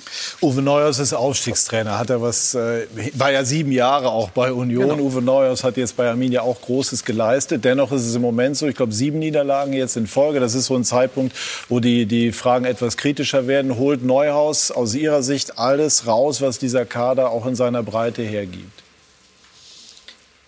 Wir müssen zunächst mal dann auch im, im Detail äh, auf die Gegner schauen, gegen die wir gespielt haben. Äh, ich habe direkt nachdem der Spielplan rausgekommen ist, dem Götz Bender von der DFL auch eine WhatsApp geschickt und mich nochmal bedankt äh, für den guten Spielplan. Er hat gesagt, der Start ist doch gut und da sieht man, äh, dass er recht behalten hat, weil wir aus den ersten drei Spielen vier Punkte geholt haben. Wir haben in, äh, in Frankfurt zu Start, zum Start einen Punkt geholt, haben dann zu Hause gegen Köln gewonnen, dann in Bremen. Ähm, Sie waren ja auch vor Ort. Ich finde, unglücklich dann auch verloren. Da kann man darüber spekulieren, ob das am Ende ein reguläres Tor war zum 1 zu 1 oder nicht. Ähm, sind wir eigentlich ganz gut rausgekommen. Und äh, danach haben wir jetzt, äh, haben dort verloren, haben dann sechs Niederlagen in Folge gegen die aktuell, ja, wenn, wenn ich mir die Tabelle anschaue, das sind die Mannschaften, die jetzt gerade Platz 1 bis 6 ähm, auch einnehmen. Und das ist, was ich gesagt habe. Wir hatten hintereinander, wir hatten äh, die letzten drei Heimspiele waren Bayern, Dortmund, Leverkusen. Wir haben jetzt in Leipzig gespielt, wir haben in Wolfsburg gespielt und dann äh, das, das Überraschungsteam, da hatten wir sicherlich einen Blackout in Berlin, wo wir dann 5-0 verloren haben. Also insofern, wir können das schon richtig einordnen ähm, und haben gestern eine gute Leistung gebracht, haben in den vergangenen Spielen, obwohl wir sie verlieren, äh, Darf verloren ich einmal haben. an die Frage Ja. erinnern? Ja, ich, ich glaube, dass wir bisher nicht in allen Spielen an unser Leistungsmaximum gekommen sind ähm, das aber trotzdem äh, einordnen können ähm, Bezug auf die Gegner. Und das ist, was ich gesagt habe. Und das ist auch die Verantwortung beim Trainerteam, dass wir dauerhaft an unser Leistungsmaximum kommen müssen, weil nur dann haben wir eine Chance. Und wir haben auch dann nur eine Chance, wenn wir unser Leistungsmaximum anrufen und Vereine oder Mannschaften wie Schalke dann unterperformen. Ansonsten haben wir dann keine Chance. Aber es ist, wir sind noch nicht so weit, dass wir jetzt in irgendeiner Weise nervös werden. Überhaupt nicht, sondern wir können die Situation sehr, sehr gut einschätzen. Abschließend, Lothar, hat Arminia eine Chance, die Klasse zu halten, obwohl jetzt im Moment diese Negativserie zu buchen ja, Wir haben ja gerade gehört, gegen wen sie verloren haben. Und äh, gerade die Heimspiele, okay, man hat auch keine Zuschauer, aber trotzdem es waren die, die Top-Teams der Bundesliga. Wenn Leverkusen heute gewinnt, sind sie Tabellenzweiter. Ja, und äh, hat ja auch äh, erst in der letzten Minute dann äh, für Leverkusen zum 2-2-Siegtreffer gelangt. Andererseits, natürlich äh, ist man selbstkritisch auch und sagt, wir haben nicht in jedem Spiel so performt, wie wir uns das vorstellen, aber wir sind nicht jetzt abgeschlagen oder wir gehen eigentlich jedes Mal unter wie bei Union Berlin, sind dabei. Jetzt die nächsten Wochen sind vielleicht äh, eher Mannschaften auf Augenhöhe, die auch von Anfang an vielleicht mehr im unteren Drittel zu finden sind oder ja, wo man sich vorstellt, im unteren Drittel zu finden, wie oben dabei. Und deswegen muss eben Bielefeld dann in den nächsten Spielen ähnlich wie die anderen Mannschaften in den Punkte holen, um dann eben nicht den Anschluss zu verlieren, beziehungsweise da hinten rauszukommen. Wir sprechen gleich noch über einen der größten Fußballer, den die Welt je gesehen hat. Ein Genie. Lothar Matthäus hat gegen ihn gespielt. Diego Armando Maradona ist gestorben und der Pathos der Nachrufe hat deutlich gemacht, was, wie sehr die Menschen ihn geliebt haben. Für immer der Größte. Geheiligt sei dein linker Fuß. Dies und mehr wurde und wird über ihn gesagt und wir wollen auch gleich über ihn sprechen. Bei Sky 90 die Unibet Fußballdebatte.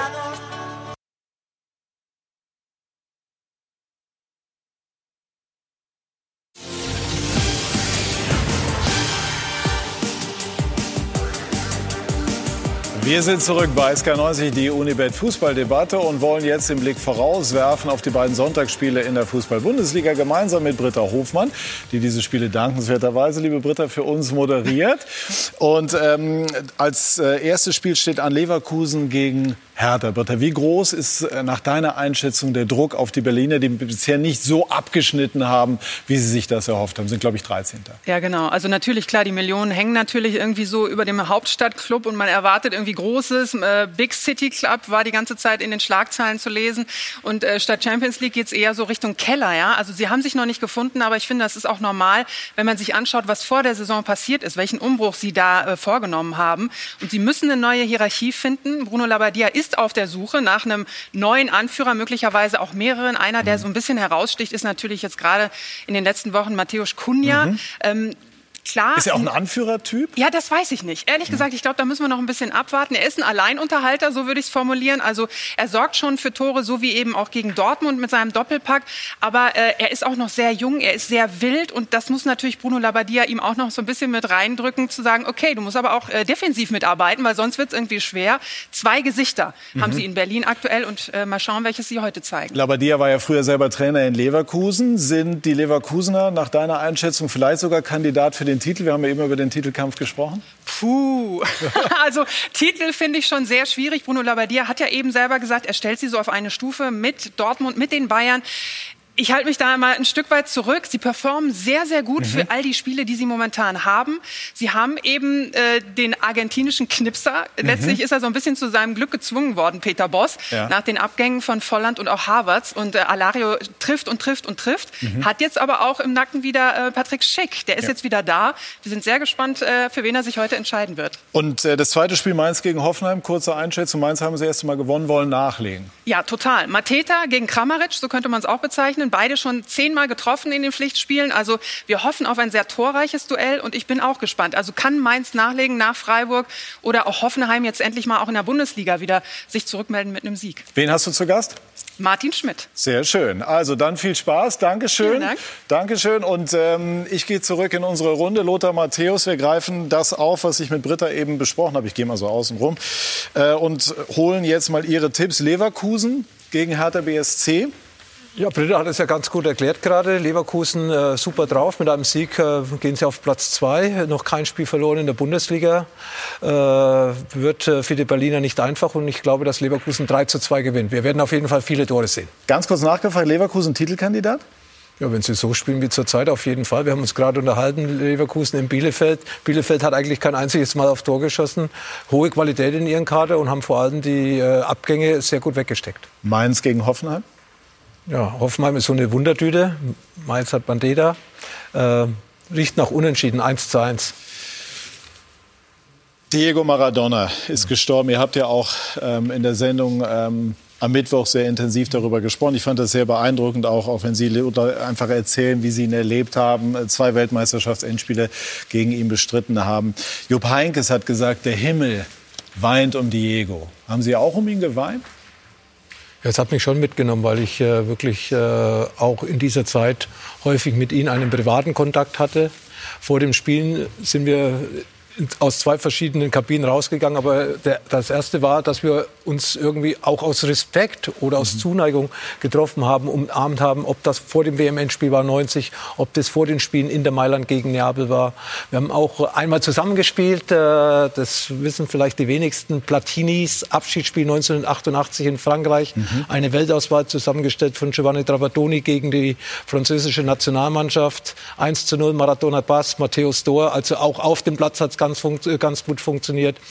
Sein Abschiedsspiel in Buenos Aires war ich sein Gast. Er war bei mir in München. Also wir haben viele tolle Sachen erlebt. Und äh, ja, es war immer schön, auch außerhalb des Platzes mit ihm zusammen zu sein, weil es war immer atmosphärisch sehr gut. Und äh, leider ist er zu früh von uns gegangen. Absolut. Es gibt eine schöne Geschichte, äh, die Sie vielleicht mal zum Besten geben können.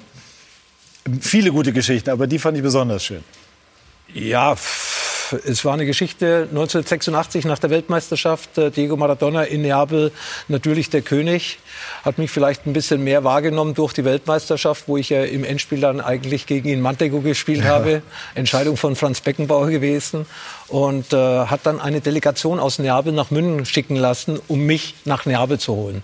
Und äh, ich äh, kam von einem Auswärtsspiel am Samstagabend mit dem Flieger von äh, Köln oder Düsseldorf zurück. Wir haben in Köln gespielt. Ich weiß aber nicht, ob wir von Köln oder Düsseldorf geflogen sind. Spielte auch gar keine Rolle. Und äh, treffe mich dann abends um halb zehn, zehn, wie ich in München gelandet bin, mit meinem damaligen Manager Norbert Flippen und äh, dieser Delegation aus Neapel bei einem, in einem italienischen Restaurant im Südwesten der Stadt. Okay. Die haben natürlich schon vorgeplaudert. Ich kam dazu. Ich sehe unten einen Koffer stehen. Und äh, da mein Manager schon alles im Endeffekt geregelt hat, war so, steht ein Koffer mit einer Million D-Mark drin, Cash. Und ich sollte nur einen Vertrag unterschreiben bei Neapel, Signing Fee, für drei, vier Jahre, wo dann eben das Gehalt drin gestanden ist. Aber ich hätte nicht unbedingt zu Neapel gehen müssen. Ich hätte nur unterschreiben müssen hätte den Koffer nehmen können und hätte bei Bayern München weiterspielen können. Also es war sozusagen auch äh, damals gang und gäbe, dass die italienischen Vereine die Spieler dann blocken mit dieser Signing-Fee äh, dass man im Endeffekt dann nur zu Neapel geht und nicht zu Juventus Turin, nicht zu Inter Mailand, nicht zu AC Mailand darf in diesem Zeitraum. Und ich habe auf alles verzichtet. Ich habe sie wieder nach Neapel geschickt. Schöne Grüße an Diego.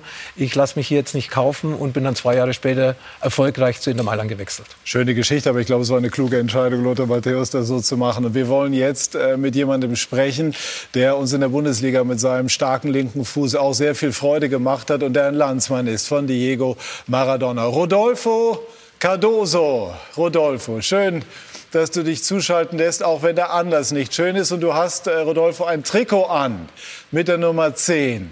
Er beschreib doch bitte mal, erklär mal, warum. ja, also traurige äh, Tages haben wir alles Argentinien gehabt. Und äh, also dieses Trikot habe ich äh, von meinen Freunden Zollwart von der argentinischen Nationalmannschaft nach der WM äh, 94 in Amerika habe ich äh, von Diego bekommen. Leider hat er nicht unterschrieben, aber da habe ich immer dabei und jetzt bei dieser besonderen, äh, bei dieser besonderen Zeit äh, sowieso. Also das ist äh, für uns alles in Argentinien eine äh, ganz schwierige Zeit, weil äh, es nicht nur ein Fußballer weggegangen und sonst eine, ein, ein Mensch, die uns alle gezeigt, wie unsere Trikot tragen müssen. Also äh, Diego ist, äh, ist Argentinien, also er repräsentiert Argentinien so, wie wir sind. Und deswegen ist für uns äh, eine ganz große Schlag, ihn zu verlieren. Ganz klar. Also nicht nur die Argentinien, ich glaube, die Leute äh, die Fußballfanatiker sind, äh, ich glaube, dass alle in diesem Moment traurig sind. Und Läufer haben die Menschen, haben die Menschen Diego Maradona vielleicht gerade deshalb geliebt, neben seinem Genie als Fußballer, weil er nicht perfekt war, weil er im Leben auch Sachen falsch gemacht hat, weil sie also irgendwie jemanden als Held hatten, der irgendwie auch wie sie selber hätte sein können. Äh, klar, Diego hat auch äh, mal Fehler gemacht. Das ist auch ein Mensch. Ne? Also er hat versucht, das Leben äh, so genießen, so wie er vielleicht äh, äh, äh konnte. Weil äh, muss man auch, äh, ich glaube, man, man, muss auch rechnen, dass er mit 15 Jahren, er konnte schon mal nicht in, in die Straße allein gehen. Also das war schon mit 15 Jahren ein ganz großer Name. und dann ist, da war schwer einfach sein Leben ganz normal weiterführen. Also also für, für mich und für uns alle Argentinier bleiben nur in, in die Arenen äh, solche Szenen, wie wir sehen. Also Privatleben, das ist immer eine andere Geschichte. Also alles, äh, alle Leute, die außergewöhnlich sind, haben die immer so äh, äh in dem Leben immer was Besonderes. Rodolphe, wir haben, eben noch mal, wir haben eben noch mal das Dribbling. Bitte. Wir haben eben noch mal sein Dribbling gesehen, ein, ein Tor gegen die Engländer wie ein, ein Kunstwerk, ein, ein Tor für die Ewigkeit.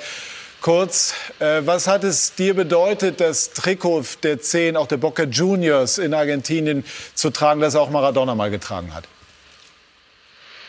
Ja, das war eine Geschichte auch, als ich da hingekommen bin. Äh, hat unsere, unsere Kapitän gleich bei dem ersten Spiel, äh, das war ein Freundschaftsspiel gleich gegen River Plate in einem Sommerturnier. Und wenn äh, Boca Junior gegen River Plate spielt, egal wo und wie, das ist immer Alarm. Ne? Und da bin ich in die Kabine und da war an meinem Platz äh, die Nummer 10. Und da kam die Kapitän und sagt, ey, weißt du, wer diese Trikot äh, äh, zuletzt äh, eingehabt? Ne? Sag, ja, Diego. Ja, okay. Also, willst du da anziehen? Es sind 1000 Kilo schwer. Ne? Und dann habe ich gesagt, ja, ich probiere. Aber für mich ist eine Ehre. Also ich äh, auf jeden Fall drei. Und gesagt, alles klar, viel Glück. Und, äh, und dann gleich nach dem Spiel habe ich nach Hause mitgenommen, weil da, da für mich was, äh, die Nummer 10 ist, ist was Besonderes im Fußball und sowieso, weil er seine letzte Trikot war, habe ich gleich nach dem Spiel mitgenommen. Rodolfo Cardoso, vielen herzlichen Dank. Dankeschön, auch wenn der Anlass traurig war. Danke. Ja, danke euch. Dankeschön. Samir, haben Sie auch den Eindruck, dass, Rodol äh, dass äh, Diego Maradona auf dem Platz am glücklichsten war? Ja, ich, ich denke schon. Ähm, klar, nach seiner Karriere hat man das ein oder andere gehört, äh, die, die Probleme, die er sicherlich gehabt hat, aber ähm, diese, diese Spielfreude, die er ausgestrahlt hat, ähm, das, das war sicherlich außergewöhnlich und wird, wird sicherlich auch außergewöhnlich bleiben, ja. Hat er das Leben gelebt, das er wollte? Vielleicht war das nicht, doch das nicht, Leben, was er wollte, mit allem, was dazu Ich glaube, gehörte. dass er einfach die falschen Leute um sich herum gehabt mhm. hat und eben nicht die Stärke gehabt hat, sich von diesen zu trennen. Weil sie haben ja das unterstützt, wie er gelebt hat. Und das macht mich eigentlich traurig, dass man ihn nicht raus wegziehen konnte von mhm. diesen Leuten, die im Endeffekt ihrer Meinung nach was Gutes für ihn gewollt haben, mhm. aber sie haben ihm nicht geholfen. Und äh, das hat mich immer traurig gemacht. Vor allem vor zweieinhalb Jahren, wie ich ihn in Russland das letzte Mal gesehen habe bei der Weltmeisterschaft. Ja, äh, ich habe es nicht verstehen können. Ich, ich äh, war im Endeffekt äh, traurig für ihn, dass er im Endeffekt nicht mehr der ist, den ich kennengelernt habe.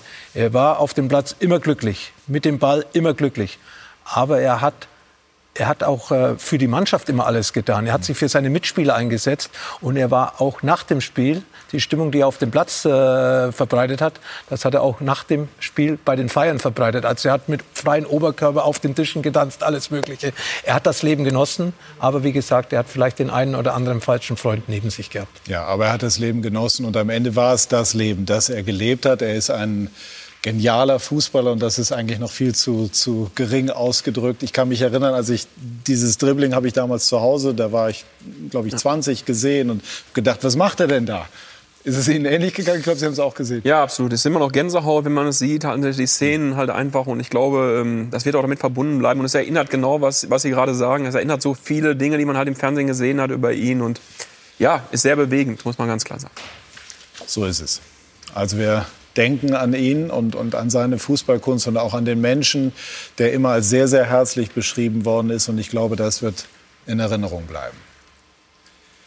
Dann schauen wir jetzt auf das, was wir heute noch vorhaben, was wir generell in den kommenden Wochen äh, mit Ihnen vorhaben. Der Hammerherbst äh, auf Sky mit der Premier League, mit Handball, mit Golf, mit der Formel 1 natürlich der große Preis von Bahrain heute auf Sky Sport 2 beispielsweise.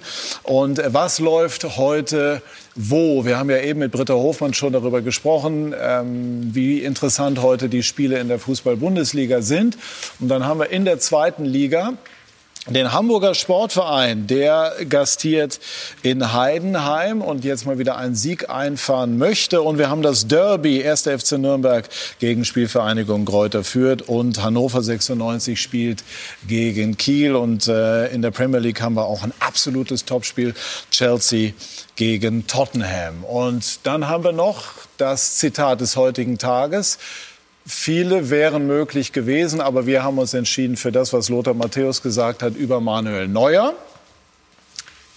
Und zwar, was er jetzt für Bälle hält, das ist überirdisch. So habe ich es im Kopf. Manuel Kopf ist vielleicht sogar ein Tick besser als Oliver Kahn. Aber es war alles sehr, sehr interessant, sehr, sehr spannend. Ich bedanke mich bei Ihnen ganz herzlich. Und gleich übernimmt Ricardo Basile, der diesmal einen absoluten Topstar aus dem Basketball trifft in meine Geschichte. Ricardo. Heute kein Fußballer, der kommende Lakers-Spieler. Unser Superstar in Amerika, Dennis Schröder, hat heute Haus und Hof geöffnet und wir haben über viele private Dinge gesprochen, hier in Braunschweig bei ihm. Also da sind wir auf alle Fälle auch sehr gespannt. Ähm, hier bei den News jetzt also Ricardo Basile mit Dennis Schröder und meine Geschichte. Das übrige Sportprogramm habe ich Ihnen schon ans Herz gelegt. Machen Sie sich also einen schönen Nachmittag mit und bei Sky. Ich bedanke mich ganz herzlich bei dieser Runde und äh, sage Tschüss und auf Wiedersehen. Frente a cualquier portería. Si yo fuera Maradona, nunca me equivocaría. Si yo fuera Maradona, perdido en cualquier lugar, la vida es una tómbola